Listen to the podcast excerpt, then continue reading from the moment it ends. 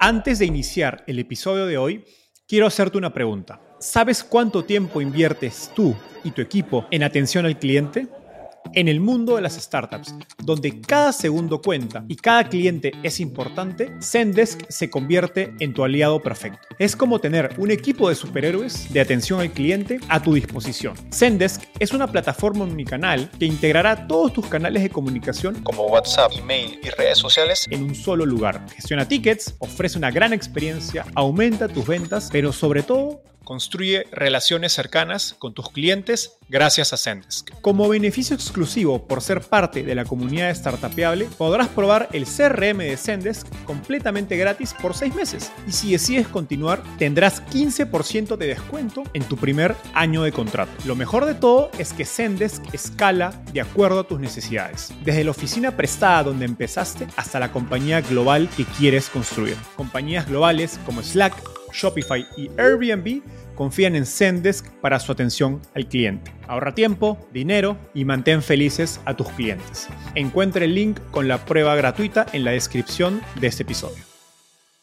Hoy conversamos con Alexandra Satarain, Chief Marketing Officer y cofundadora de 8Sleep, una startup que fabrica colchones inteligentes habilitados por data e inteligencia artificial para optimizar la manera en que las personas duermen. A la fecha, 8Sleep ha levantado más de 150 millones de dólares de inversionistas como Cosla Ventures, Founders Fund y SoftBank y ha sido utilizada por más de 100.000 personas, incluyendo celebridades como Steve Aoki, Kevin Hart y Tim Ferriss. Hablamos acerca de cómo crear un mercado, pues 8Sleep es la primera empresa de colchones inteligentes y les tocó repensar su estrategia de marketing para ser vistos como una empresa de tecnología y no como una empresa de colchones. También hablamos sobre cómo crear marcas, cuándo y cuánto invertir y cómo llevar un producto de un mercado nicho a un mercado masivo.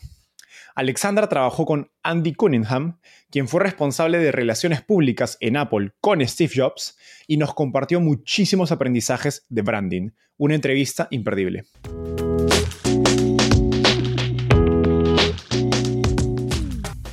Mi nombre es Enzo Cavalier y soy un convencido de que el emprendimiento en tecnología es una oportunidad histórica para resolver los problemas más urgentes de Latinoamérica. En este podcast conversamos con emprendedores e inversionistas de las startups más impactantes de nuestra región para descubrir cómo se idearon, escalaron y levantaron venture capital para solucionar problemas tan grandes como la educación, las finanzas y la salud. Recuerda visitar www www.startapeable.com, donde encontrarás todo un ecosistema de recursos para tu camino startup. Hola Alexandra, bienvenida al podcast. Hola, ¿qué tal? Gracias por darme la oportunidad de platicar hoy. Feliz de tenerte. Te cuento que esperaba con muchas ansias esta entrevista hace casi tres años que me enteré de, de Sleep cuando aún vivía en México y estaba revisando Twitter y yo sigo muchas cuentas sobre temas del sueño, porque personalmente tengo dos bien complicados. Eh, uno es apnea y el otro es narcolepsia. Y me crucé siguiendo a Huberman y todos esos, digamos, como gurús del sueño, me crucé con la cuenta de, de, Mateo, tu socio. Y bueno, me encontré Sleep y dije, oye, qué genial que una compañía esté creando hardware para, para esto. Yo después de haber pasado por neurólogo, especialista en sueño y todos los cosas raras que te hacen para ver cómo, cómo solucionarte los problemas. Dijo, qué chévere que alguien esté creando hardware para, o poniéndole tecnología a este problema porque parecía algo tan, pero tan nicho. Y bueno, y enterarme que había una eh, cofundadora mexicana y que podría hablar español y, eventualmente invitar al podcast, me pareció increíble. Así que con, con esa breve introducción, cuéntanos eh, un poco de tu historia, cómo llegaste al fascinante mundo de las startups? De manera muy contraria a tus problemas con sueño, yo no tengo ningún problema para dormir y eso es desde antes de Eat Sleep. Ahora obviamente duermo mejor que nunca porque de hecho yo duermo en productos que ni siquiera han salido de 8 eh, pero nunca tuve problemas para dormir. Eh, Mateo se ríe que probablemente es mi gen mexicano, porque aparentemente los mexicanos somos famosos por tener una gran habilidad para tomar siestas y dormir. Pero yo, yo empecé realmente con 8 Sleep porque Mateo, que es como mencionas mi socio eh, y uno de mis socios y mi esposo también, él empezó a ver dentro de todo este espacio de lo lo que es el sueño. Porque de manera muy similar a tu historia, él empezó a tener ciertos problemas con el sueño. Él tiene un síndrome que se llama Restless Leg Syndrome, que es como un síndrome en el que sientes que la necesidad de mover tus piernas y no se sabe realmente qué lo causa, si es neurológico, si es un problema de circulación, pero eso empezó a afectar la calidad de su sueño hace ya 10 años, o sea, mucho antes de que empezáramos con Eat Sleep pero él también tiene un background como emprendedor, había empezado empresas afuera del ramo de tecnología, era más bien como clean tech y todo lo que era energía solar en Europa, después empezó en Estados Unidos. Entonces, sabes, como cualquier emprendedor, cuando ves un problema, ves una oportunidad de negocio y empezó a platicar con expertos, con académicos, con doctores, con amigos que eran deportistas, porque él tiene también dentro de sus años más jóvenes, eh, practicó muchísimos deportes diferentes a nivel competitivo. Entonces empezó a dar cuenta que había ciertos avances dentro de la ciencia, había cierta información y había cosas que la tecnología probablemente podía hacer para mejorar el sueño de todos los seres humanos pero nadie lo estaba haciendo. No había ninguna empresa realmente dedicada a traer tecnología en este espacio. Y así es como comenzó Eat Sleep. Entonces yo como, como su pareja, y pues ya tenemos muchísimos años juntos, empecé a observar lo que él estaba desarrollando. Y mi background y mis estudios son todos dentro del área de marketing y comunicación. Entonces cuando él comenzó a trabajar en esto, pues se volteó y me dijo, ¿por qué no me ayudas? ¿No? ¿Por qué no me ayudas a, a, comenzar a idear realmente qué es lo que sería traer un producto como esto al mercado?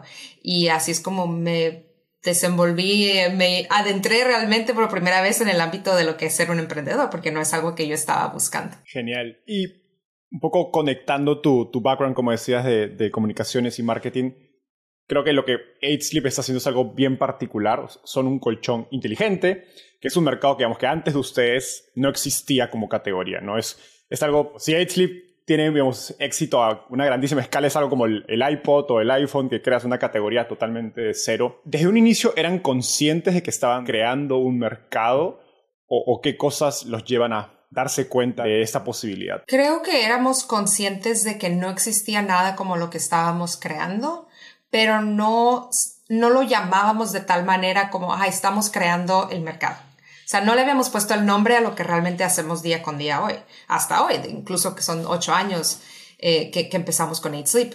Pero sí era muy claro desde un inicio que había otras, otro tipo de empresas que estaban de alguna manera innovando, si quieres llamarlo así, dentro de lo que es el, el, sueño. Había, cuando nosotros comenzamos en el 2014, todo lo que es que llamamos bedding, ¿no? La, la blanquería, todas las, las, empresas que hacen colchones, almohadas, sábanas, y muchas de ellas lo hacen de una manera fantástica y tienen productos muy, muy buenos pero esos productos no necesariamente te van a garantizar una personalización de tu sueño o una mejora del sueño. Después estaban las empresas que son de farmacéuticas, que sobre todo acá en Estados Unidos son muy populares, mucha gente consume esos, no son suplementos, sino son fármacos que necesitan de una receta médica para poder ser adquiridos y esos tampoco son buenos, ¿no? Para nosotros era muy claro que ese es más que nada nuestro enemigo, o sea, realmente no, no debería haber necesidad de que la gente consuma estos fármacos que no te dan un sueño verdadero, es como un sueño falso. Y después había esta otra categoría en el 2014 que comenzaban ya algunas empresas de tecnología a crear productos no directamente para el sueño, pero había como unos features, ¿no? Unas, algunas de las funcionalidades de esos productos se pueden aplicar al sueño. Y te estoy hablando de los wearables, todos esos productos que te pones como el Apple Watch. En ese tiempo no existía el Apple Watch, estaban solamente productos como Fitbit, había una empresa que se llamaba Jawbone, que ya no existe, y ellos comenzaban a agregar todo lo que es el seguimiento del sueño, que si tú dormías con tu Fitbit, tú podías despertarte y ver cuánto habías dormido. Era súper básico, cuántas horas has dormido. Entonces sí vimos como ese espacio para alguien que aplicara tecnología para mejorar el sueño. Y, no nos habíamos dado cuenta que eso significaría, pues tienes que crear una definición nueva de qué es este tipo de producto y qué es esta categoría. Fascinante.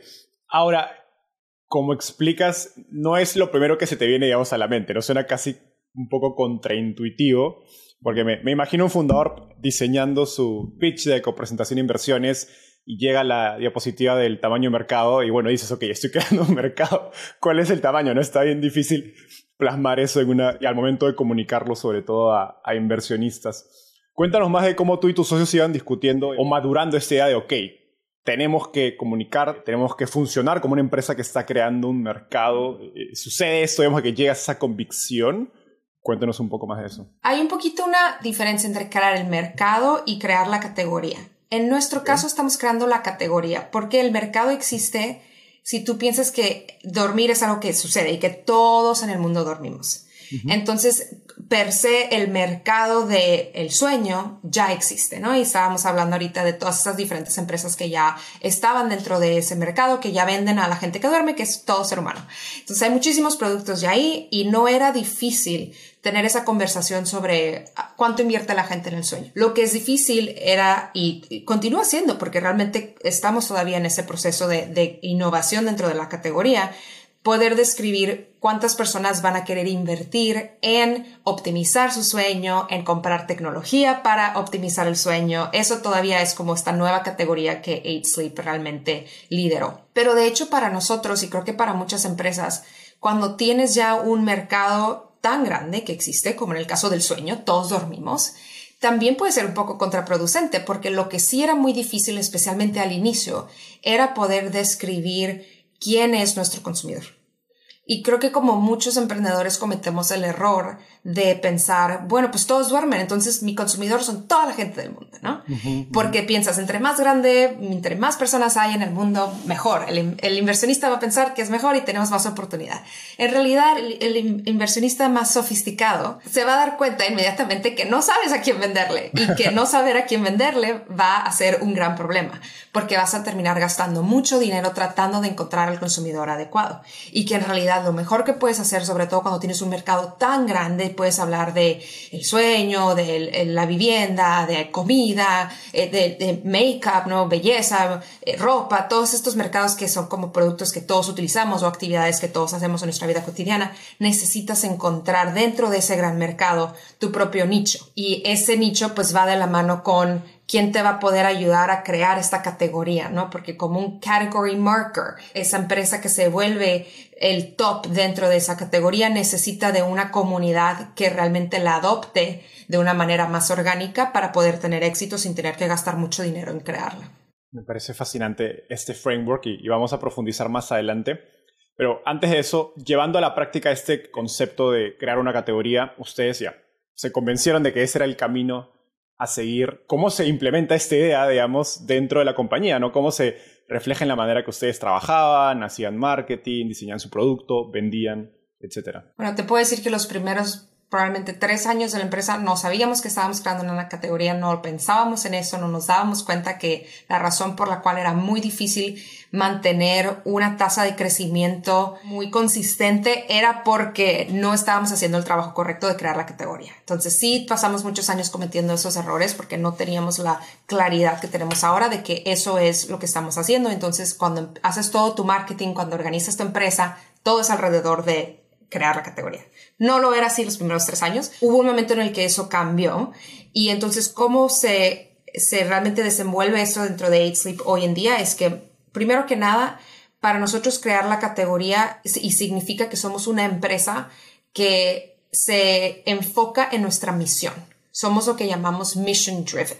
No todas las empresas son mission driven, pero en nuestro caso sí lo somos, es parte de nuestro DNA. Nuestra misión es ayudar a la gente a que tenga toda la energía para alcanzar sus metas. Eso es como lo, pensamos nosotros, unlocking human potential through optimal sleep, ¿no? Y el sueño es el medio a través del cual nosotros creemos que nuestro usuario puede despertarse con la energía a tope y con las ideas frescas y con la habilidad de desenvolverse como quieren durante el día, ¿no?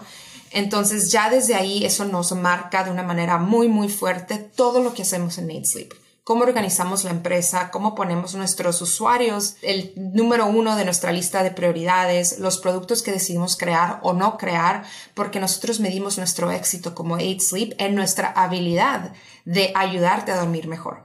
No se trata de las ventas, no se trata de cuántos productos lanzamos este año y en cuántos mercados estamos, sino nos cuestionamos todos los días, ¿estamos realmente ayudando a nuestros usuarios a dormir mejor?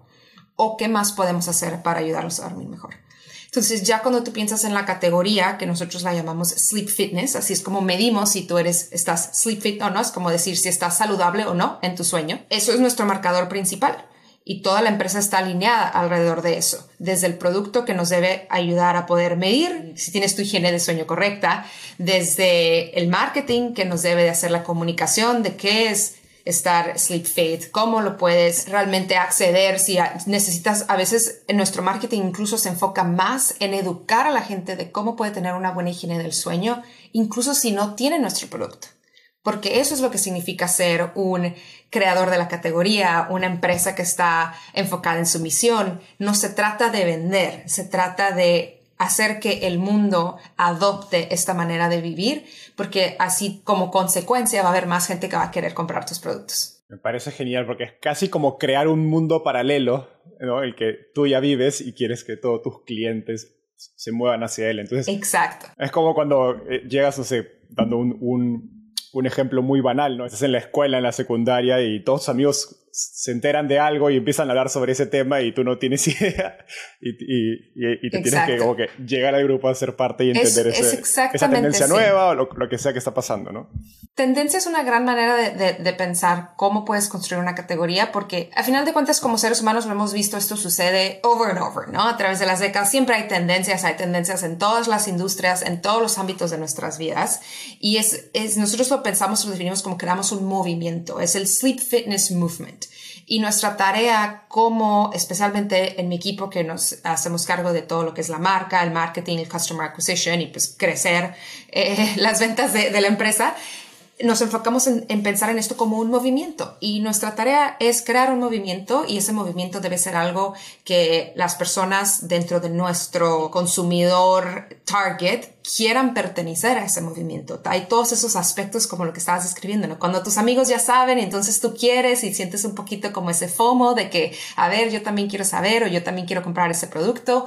Y lo padre es que lo estamos haciendo para algo que es positivo para el ser humano, porque a final de cuentas, si podemos crear que más personas tengan conciencia sobre qué es lo que significa estar saludable dentro de tu sueño y cómo alcanzarlo, pues tengas o no nuestros productos, va a ser algo bueno.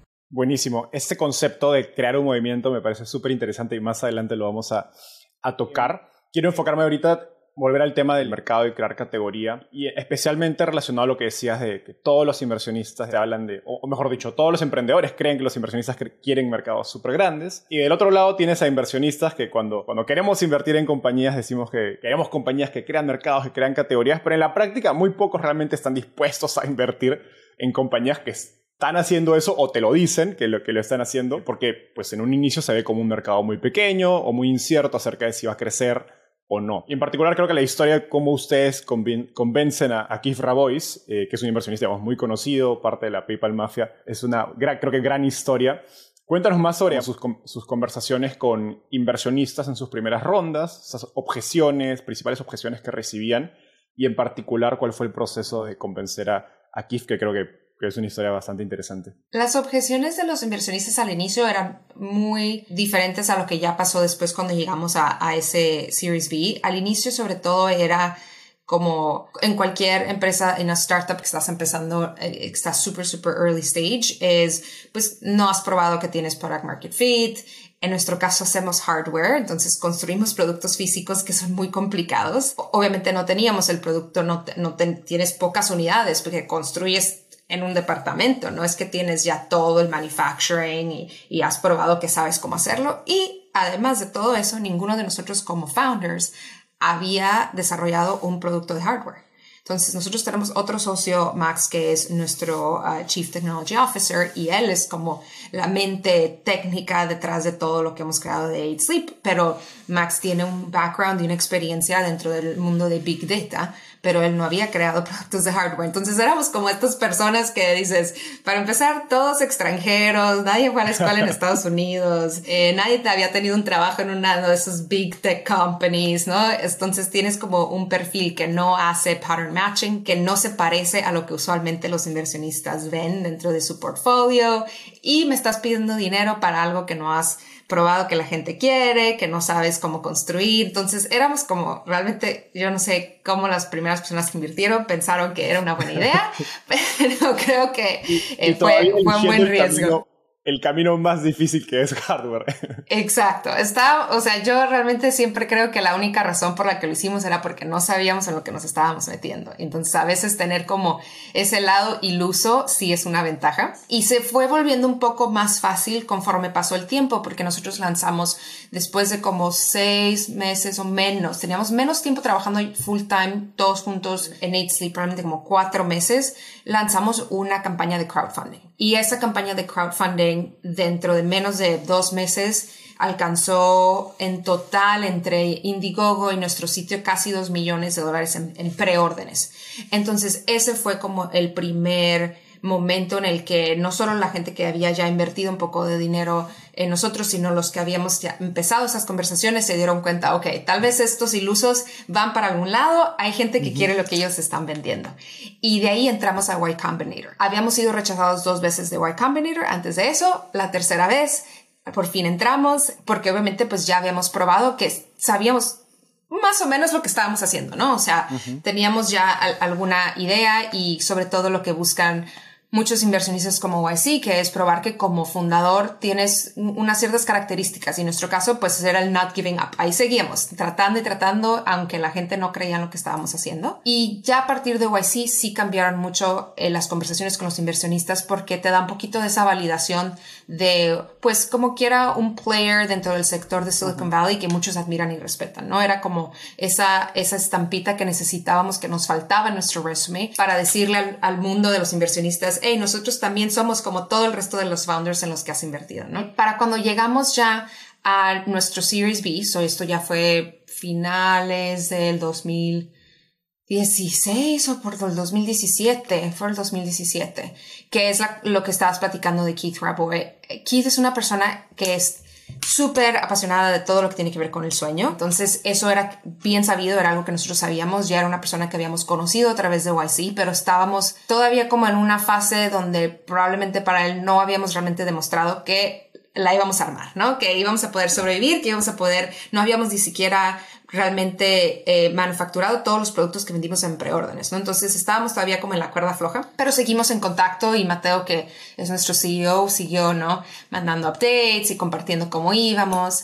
Y ya no recuerdo cómo pasó de, de nuevo la reconexión ahí, pero cuando ellos decidieron invertir ya estábamos en un momento en el que habíamos probado que sabíamos cómo manufacturar todos estos productos en China, que teníamos un equipo ahí, ya habíamos completado todo el shipment de todos los preórdenes de crowdfunding, entonces ya había como más markers de que, ok, estos founders, they can figure it out, ¿no? Ellos van a poder saber cómo cualquier problema lo van a poder resolver. Lo que sí fue muy interesante es que ya para cuando ellos invirtieron, sí era difícil para nosotros por el momento preciso en el que estábamos en la empresa, estábamos como que en un in-between. No, no estás muy early stage, ya has pasado por ciertos años de, de Aid Sleep, pero tampoco estábamos aún en un momento en el que nuestras ventas eran constantes. Era difícil con el producto que teníamos en ese momento mantener una constancia en las ventas. Pero lo que sí sabíamos por la información de lo que habíamos aprendido de nuestros consumidores de crowdfunding era qué es lo que el consumidor quería cuáles eran las siguientes innovaciones que nosotros teníamos que desarrollar. Solamente no teníamos el dinero para desarrollarlas. Entonces ahí fue un gran match, porque entonces la conversación con Cosla Ventures y con, Keith Raboy fue, esta es nuestra visión. De hecho, Mateo y yo escribimos en un fin de semana, en lugar de un pitch deck, que ellos ya tenían el típico pitch deck, ¿no? De, para que le mandas a los inversionistas, nosotros escribimos un memo y era un memo con la visión de 8 Sleep. Y ese memo todavía existe y todavía cada quien, cada persona que se une al equipo de 8 Sleep lo lee en su primera semana, porque es, esa visión fue lo que los convenció de que lo único que nosotros necesitábamos era dinero y tiempo, tiempo para que la empresa hiciera el take off y que pudiéramos continuar con la innovación, pero que teníamos una visión muy clara de lo que la tecnología podía hacer para el sueño y qué tipo de tecnologías serían necesarias para lograr esos resultados que estábamos buscando en cuanto a impacto del sueño. Entonces, eso, eso sí fue como algo muy particular y a partir de entonces empezamos a cambiar mucho nuestra mentalidad en enfocarnos más en la visión. No es nada más el producto que vendemos hoy, sino todo lo que la tecnología puede hacer para impactar el sueño de manera positiva. En ese memo donde estás contando la visión de 8 Sleep, que se vuelve un documento tan angular para comunicar tu visión, ¿cómo balanceas entre, oye, vendo una visión grande y no sueno iluso acerca de realmente las posibilidades de lo que puedo hacer? Que creo que es un balance bien fino. Sí, lo que hicimos es go big, ¿verdad? Como dicen acá en Estados Unidos, es like, tienes que poner tu visión y después contar cómo vamos a llegar a hacer esa visión realidad. O sea, al inicio es, esto es lo que la tecnología puede hacer por tu sueño y vamos a llegar ahí en estas fases. Hay fases dentro de lo que es Sleep y las, y, pero todo era no por el sentido de business o el negocio o business model, sino todo súper enfocado en la tecnología. ¿Cómo vamos a desarrollar este producto en fases para llegar eventualmente a esa ultimate vision? ¿No? Porque una cosa que sí tenemos muy clara en 8 Sleep y muchas de, las personas que trabajan con nosotros han empezado startups dentro de health tech o en hardware y, y muchas de ellas no consiguen el éxito porque se saltan estas fases. Tratan de crear un producto que tal vez está muy avanzado para sus tiempos, no solamente en la tecnología, sino lo que el consumidor está listo para utilizar. También eso tienes que pensar, ¿no? O sea, ¿qué es lo que la gente quiere comprar hoy? ¿Qué es lo que les parece que tiene valor en su vida hoy?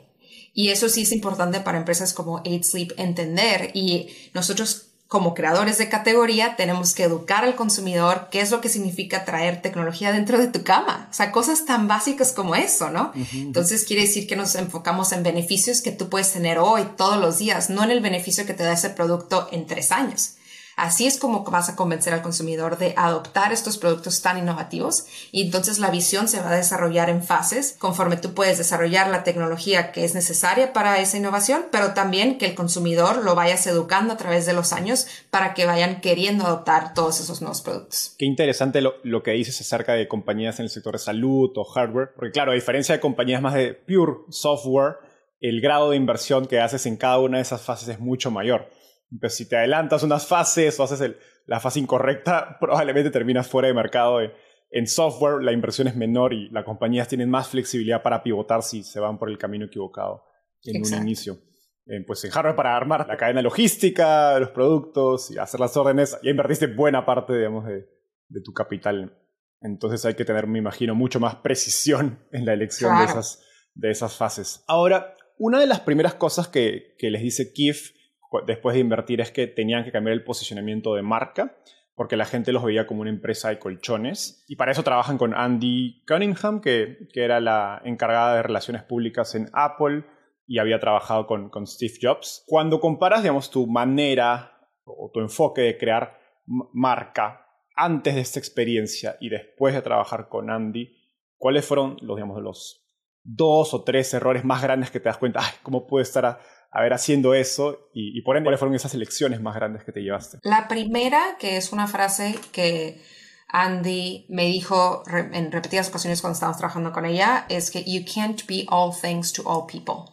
No puedes ser el todo para todas las personas. Y esa frase se me quedó muy marcada y es lo que realmente hay un concepto que quieres utilizar cuando piensas en definir tu marca, ese es el único que necesitas. Entonces, si no puedes ser todas las cosas para todas las personas, tienes que enfocarte en qué eres y para quién. ¿Qué es lo que realmente significas y para quién tienes ese significado?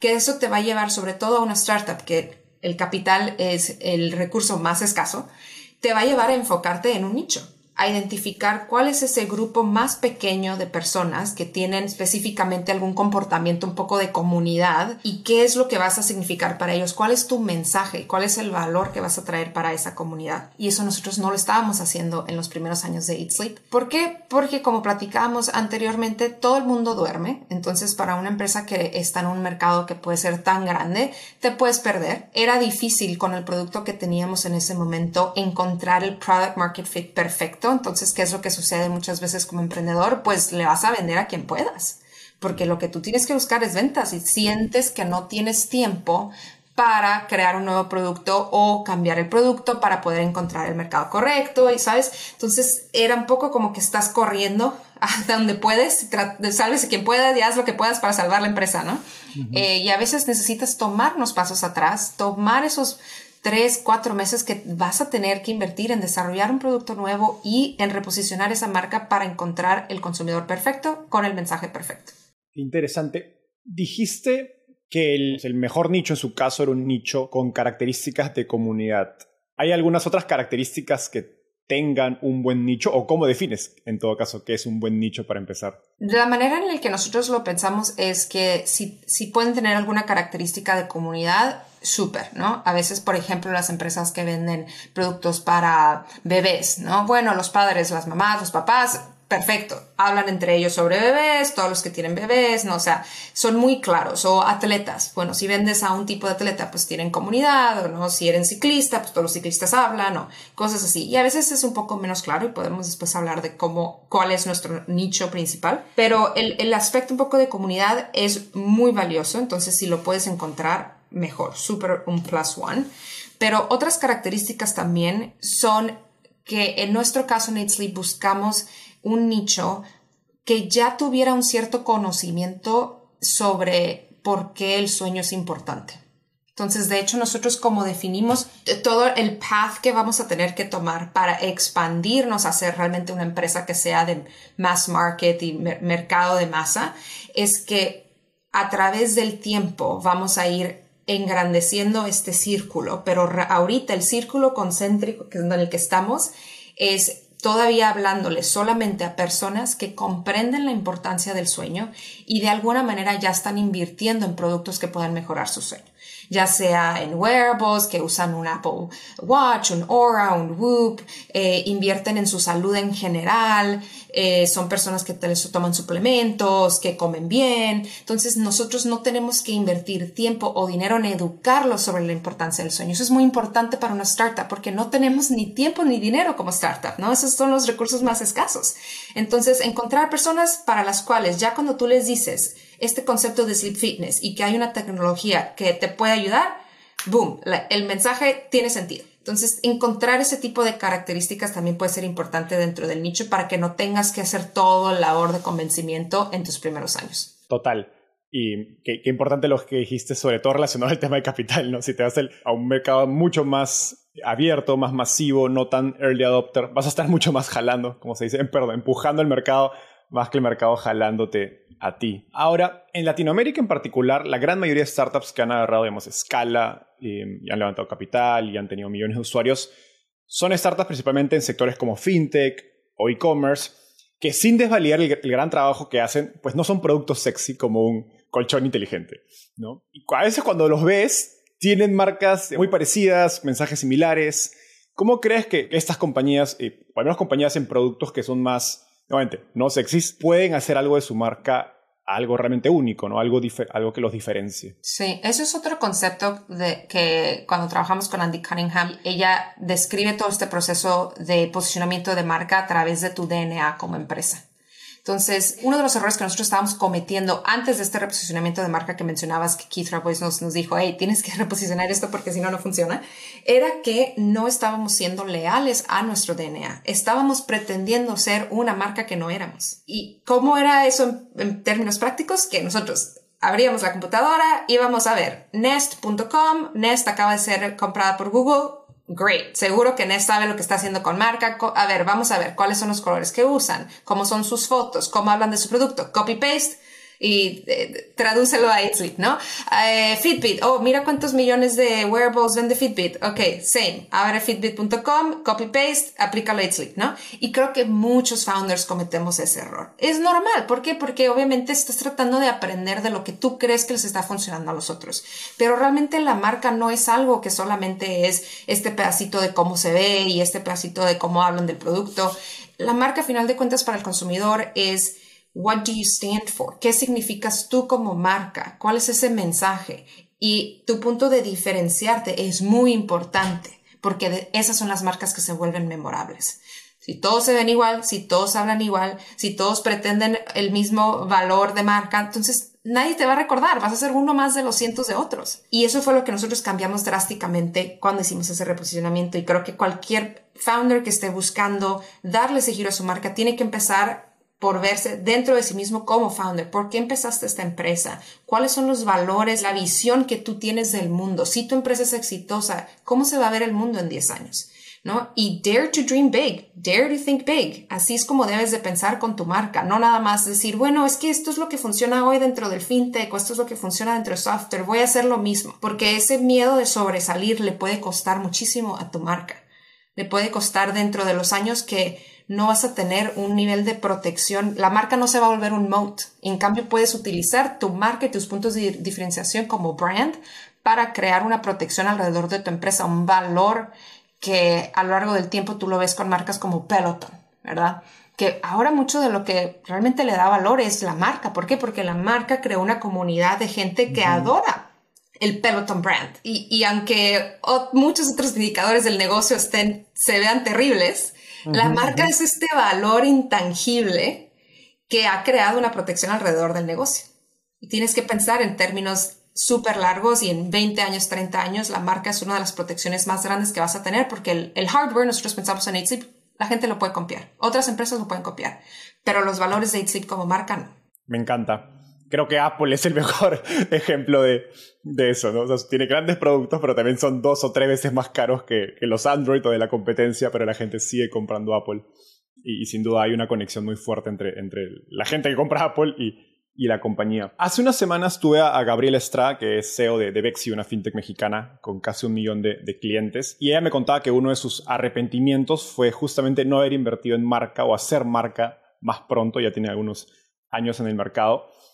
Pero es, como decías, es totalmente entendible, pues si eres un founder estás optimizando por los recursos que tienes, a ellos les costó levantar capital en un inicio y priorizaron rentabilidad, sobre todo pues, en, el, en el ámbito de fintech. ¿Cómo le aconsejas a emprendedores acerca del momento correcto, entre comillas, para invertir o enfocarte en, en la creación de tu marca? El momento correcto desde que tú empiezas tú tienes que poder tener esas conversaciones contigo mismo si eres un solo founder o con tus cofundadores de what do we stand for y cuál es esa visión y si nosotros somos exitosos, ¿cómo se vería el mundo? Eso es la marca.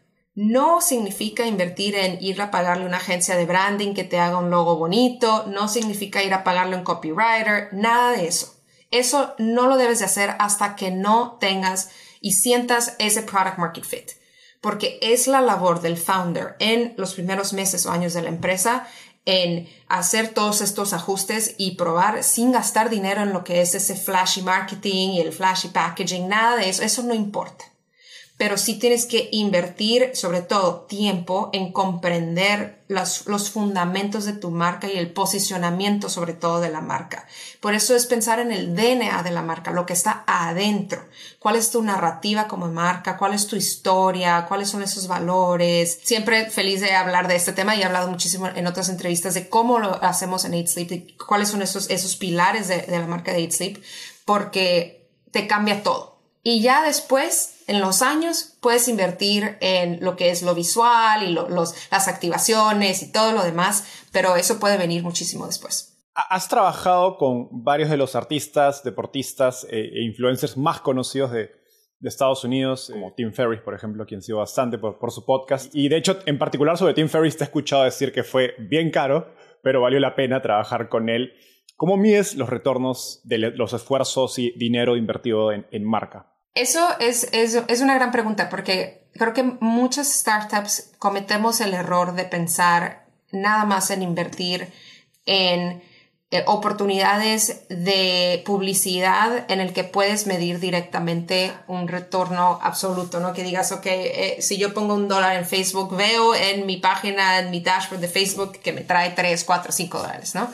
Y hay otras oportunidades, sobre todo en lo que son colaboraciones o en oportunidades de publicidad en canales que no son meramente digitales, donde es más difícil poder asignarle ese resultado a cada dólar que estás invirtiendo. Trabajar con todas las personas que están dentro del mundo de podcast o con celebrities o atletas, de lo cual hacemos muchísimo, es una de ese tipo de, de colaboraciones en el que pues no es un one-to-one, -one, no puedes realmente saber net net qué es lo que está haciendo para tu negocio, pero tienes que tener la confianza. Si conoces cuál es tu consumidor target y cuál es tu mensaje, pues quién es la persona correcta para poder distribuir ese mensaje. Entonces, la manera en la que nosotros lo pensamos en Eat Sleep es encontrar lo que llamamos secondary voices. ¿Cuáles son esas voces secundarias? Personas que no son parte de Eat Sleep, que están ya hablándole a nuestra comunidad target, que son personas que pueden influenciar las decisiones de compra de esa comunidad.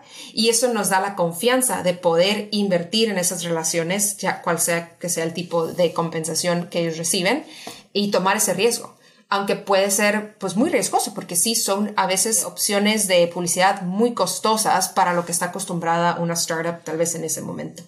La otra cosa que es más difícil con este tipo de colaboraciones es que las personas, sobre todo una persona como Tim Ferriss o Andrew Huberman, no se toman su trabajo a la ligera. Estas personas quieren probar los productos, quieren saber que son buenos, entonces tomó más de un año en convencer a Tim de probar el producto, porque él estaba trabajando antes con una empresa que se consideraba nuestro competitor, y hasta que dijimos, hay que intentar, hay que intentar, intentar. Por un año Mateo intentó hasta que lo convenció y entonces lo probó y entonces a él le gustó, pero después lo pone en su Twitter, pregunta a su comunidad qué piensan de este producto, les gusta o no, y después dijo, ok, va, ahora sí ya pueden hacer publicidad en mis canales de distribución. ¿No? Entonces, eso te habla de una persona con muchísima integridad dentro de su publicidad y creo que por eso su audiencia pues va a reciprocar eso con no resultados. Van a ir a comprar los productos que, que, él está poniendo en su podcast o en su newsletter porque saben el proceso que hay detrás. Qué importante esto que dices acerca del proceso y de pensar en quién es esa persona especial o adecuada para tu empresa, porque creo que la gran mayoría de empresas, he visto dos cosas, ¿no? O dos casos. O te dicen que influencer marketing no funciona, o simplemente invierten, pero a lo, a lo loco, digamos, y sin pensar en esas personas invierten más en influencers que son más transaccionales y que pues, no les importa quién es la marca que se los está auspiciando, ¿no? Si es, eh, puede ser cualquier categoría o incluso empresas que tienen mala reputación con tal de generar eh, auspicios, ¿no? Y, hay, si te haces ese trabajo de tomarlo más en serio como cuentas, puedes encontrar personas que sí realmente sean estos, dijiste, secondary voices, que me parece un concepto súper interesante. Ahora me gustaría hablar de cómo hacer el producto mainstream porque nos has contado el origen de 8Sleep, luego cómo eligieron cuál es el, nicho de early adopters y personas para empezar a vender su producto, pero para que 8Sleep sea una empresa 10, 100 o 1000 veces más grande, tienen que llegar a un mercado masivo y, eso me imagino que afecta mucho cómo hacen marketing, cómo hacen su producto, etc. Dicho eso, eh, hace unos días he escuchado una de las últimas presentaciones a inversionistas de, Tesla y me, encantó porque creo que era un ejemplo muy, lo, veía como una buena analogía a lo que están haciendo en, 8Sleep. Y en, y en esa Elon Musk estaba contando que pues van a, uno de los próximos modelos que van a lanzar es, un, es uno mucho más económico. Y creo que poniendo las cosas en contexto te muestra que pues, Tesla empezó creando un mercado ¿no? de coches eléctricos, empezando por un segmento muy alto, de, de, alta gama, aspiracional, y ahora está pensando que cómo llevo al mercado masivo a hacer un producto que sea tan accesible como un Toyota. ¿no? Se me hace que ustedes están en un camino similar porque pues tienes, te he escuchado decir que tienen la ambición de crear productos económicos eh, para cumplir con su visión y que pues el dormir bien no sea, no sea solo accesible a un grupo pequeño de, personas. ¿Estás de acuerdo primero? Y dos, ¿cómo piensas que va a cambiar el marketing y producto de, de Sleep a medida que pasas pues, de este mercado más early adopter a, a uno más mainstream? En todo lo que tiene que ver con cuánto puedes cobrar por tu producto. El momento por el que está pasando Tesla es muy interesante y hace unas semanas estaba leyendo un artículo que hablaba de quizá el error que cometió Tesla de no invertir en brand marketing. ¿Por qué? Porque por años Tesla ha dicho, ah, nosotros no gastamos en marketing, no invertimos en marketing. ¿no? Solo el Twitter de, Elon. Exacto, ¿no? Tenemos a Elon y está el, el Twitter de Elon y Elon dice, aquí está el Cybertruck y tienen como 100 mil personas que ponen mil dólares por Cybertruck, ¿no? Y todo esto. Pero este artículo hablaba exactamente de lo que estás hablando, de que ahora Tesla se, se ve un poco en la necesidad de traer al mercado niveles de, de costos de, su, de sus coches un poco más bajos, ¿no? Decía, ¿qué hubiera sucedido si Tesla hubiera invertido más en crear la marca por muy por aparte de lo que es Elon Musk? y del riesgo que significa tener esa marca asociada solo a una persona, una persona que a veces puede ser un poco errática, ¿no? Es un gran eh, visionario emprendedor, pero pues como quiera estás a la merced de lo que, de, de cuánto o no esa persona pueda gustarle al público. Y creo que por el lado contrario hay marcas como Apple o marcas como Nike, que son muy diferentes en, categorías, en mercados muy diferentes, pero que han hecho una gran labor, puedes pensar en Red Bull, ¿no? Que hacen una gran labor en invertir en brand marketing. ¿Y qué es lo que crea eso? Es un, un factor de deseo detrás de comprar esos productos, sin importar lo que cueste. Porque tener esos productos dice algo acerca de mí como persona. Y creo que como Eight Sleep, nosotros nos enfocamos más en construir nuestros productos y nuestra marca como lo ha hecho una empresa como Apple.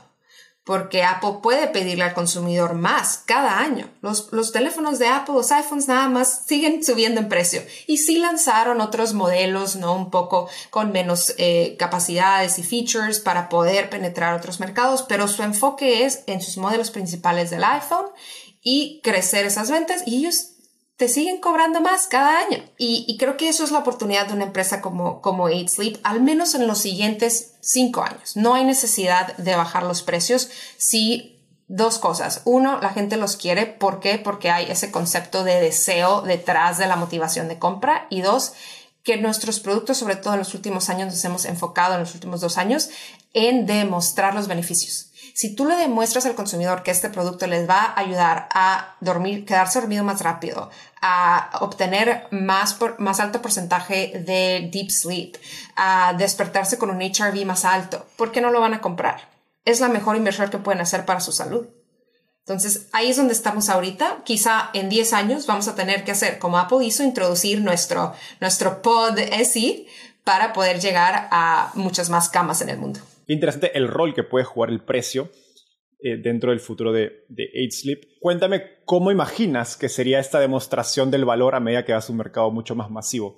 Porque creo que para un deportista, para un ejecutivo de alto nivel, todos esos indicadores que cuentas son bastante obvios, ¿no? Ellos piensan, sí, me ahorré una, dos horas, o mejor dicho, tengo una o dos horas más de sueño, eh, estoy más enérgico durante el día. Bueno, mi sueldo, mi salario, mi ingreso es súper alto, puedo hacer el cálculo matemático bastante rápido y ponerle un valor. Bueno, Aidsli me sale súper accesible si, hago ese cálculo. ¿Cómo te imaginas que se verá eso a medida que vas a un mercado mucho más eh, mainstream o más masivo? No nos preocupa tanto demostrar el impacto porque eso está demostrado clínicamente, demostrado de manera anecdotal, ¿no? con las anécdotas del usuario. Eso es súper claro. De hecho, e, el problema realmente es cómo podemos hacer que la gente lo pruebe para que se pueda convencer de comprar. E, eso, e, e, nosotros tenemos este, esta confianza de que si tú empiezas a dormir con un 8 Sleep Pod, no hay manera que no vas a querer seguir durmiendo con un 8 Sleep Pod. Eso te lo puedo garantizar.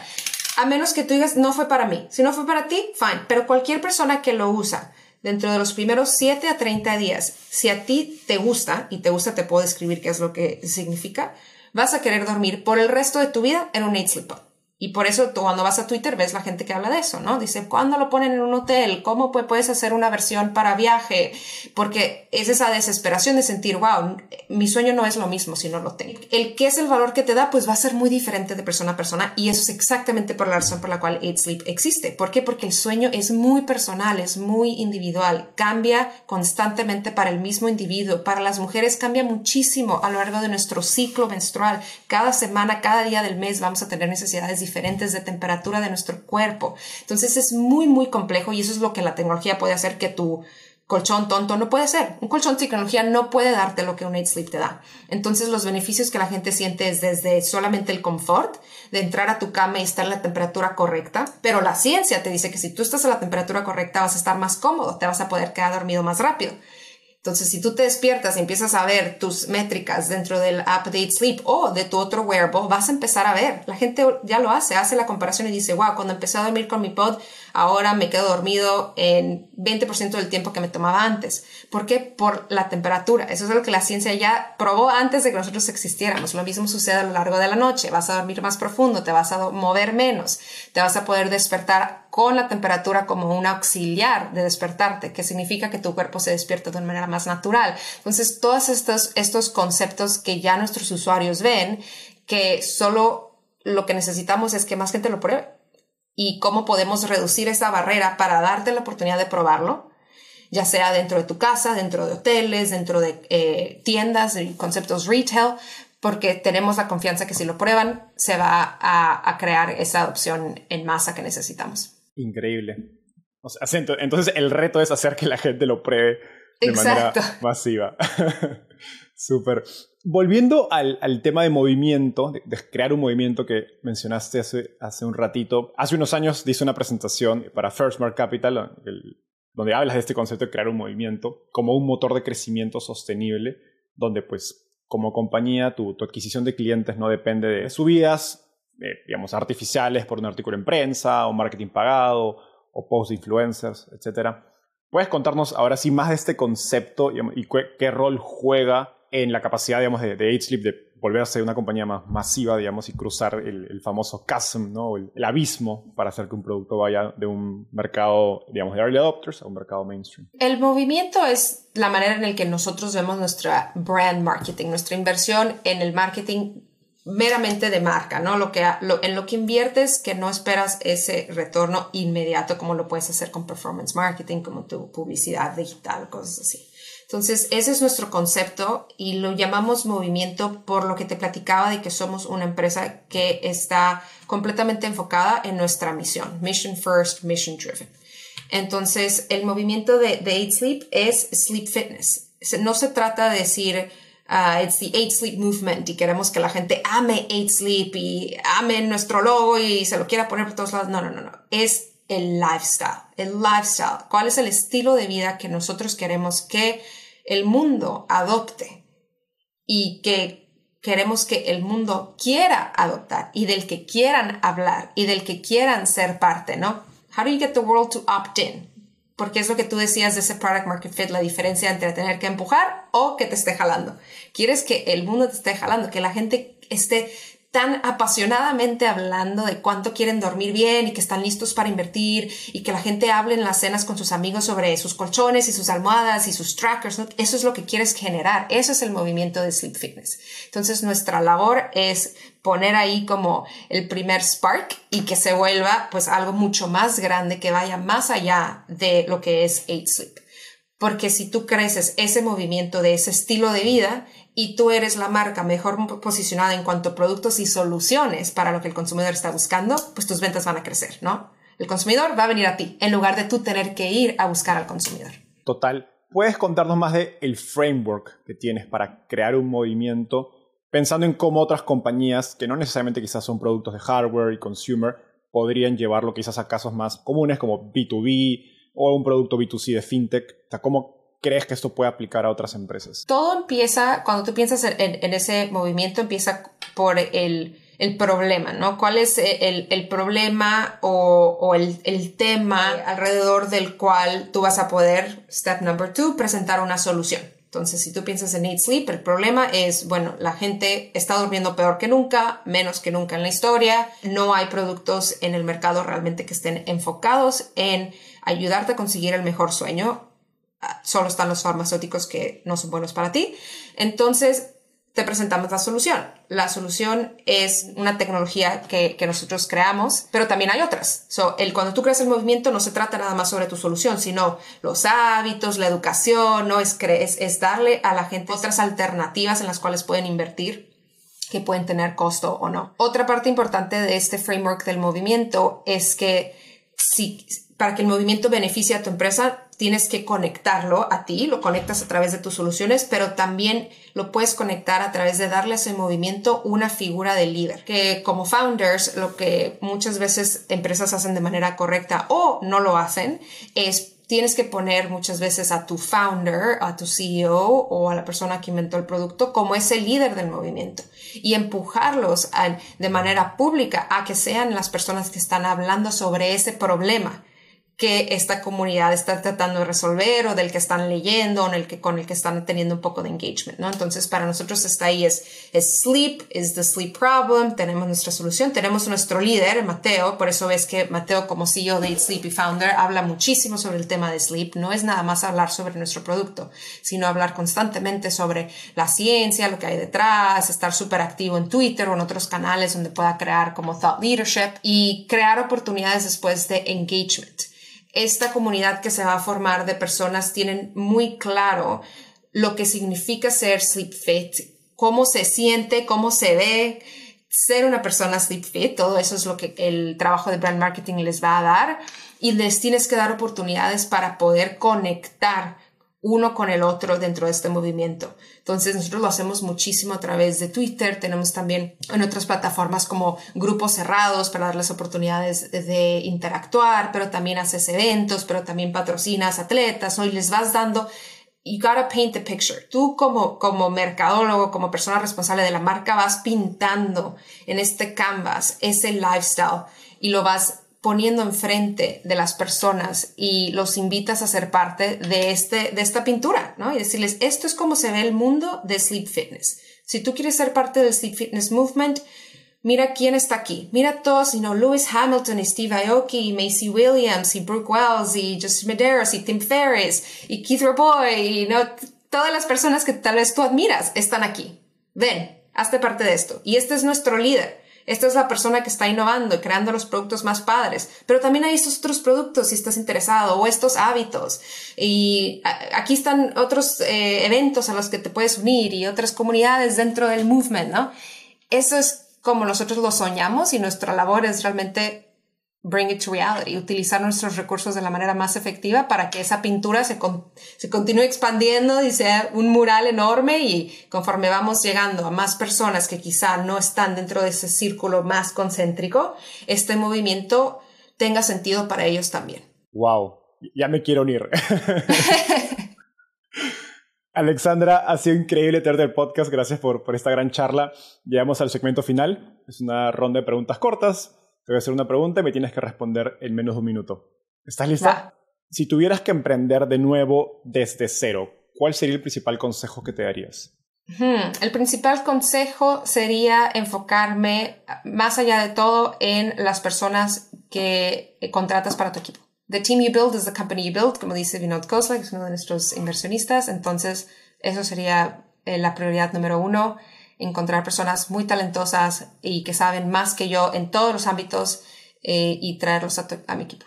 ¿Cuál ha sido el libro más influyente en tu camino por el mundo de las startups? ha habido muchos. Creo que me gusta muchísimo todo lo que aprendí con Andy Cunningham. Tiene un libro que es básicamente su framework, lo recomiendo muchísimo. Creo que lo que aprendí con Andy en cuanto a marca cambió mi carrera, más que solamente lo que he hecho para Eight Sleep y diría que todos esos conceptos de marca ha, sido lo más valioso que he aprendido. Genial.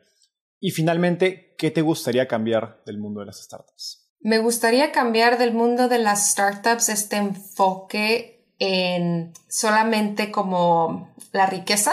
Creo que en los últimos años, tal vez no en estos últimos dos que han sido más difíciles, pero hubo muchos años eh, eh, que era quizá más fácil levantar capital, muchos founders que se enriquecían de manera muy rápida, ¿no? Vendiendo shares, eh, salarios muy altos, como que todo parecía muy fácil.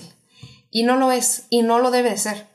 Entonces debemos de quitar este concepto que estar en startups y eh, es solamente para crear tu riqueza personal y enriquecerte y ser el siguiente Jeff Bezos, porque creo que eso atrae a las personas incorrectas a la industria. Eh, debemos estar aquí para divertirnos, para aprender, pero también para crear productos que sean de valor para el mundo, porque eso eventualmente se va a traducir en tener un negocio que sea sostenible y que exista dentro de los siguientes 100 años. No queremos bomb and bust, queremos negocios que estén aquí por muchísimas décadas. Alexandra, me encanta este mensaje final, no podría estar más de acuerdo. Eso fue todo por hoy y nos vemos en un próximo episodio. Bye. Gracias.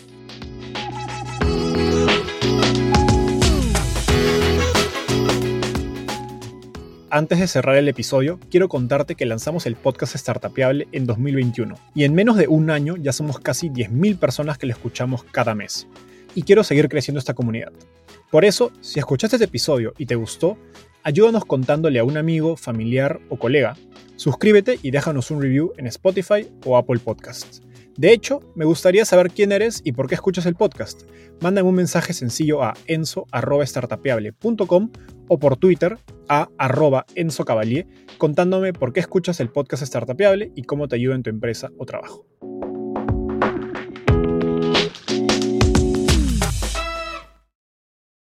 Este es un podcast producido por Explora.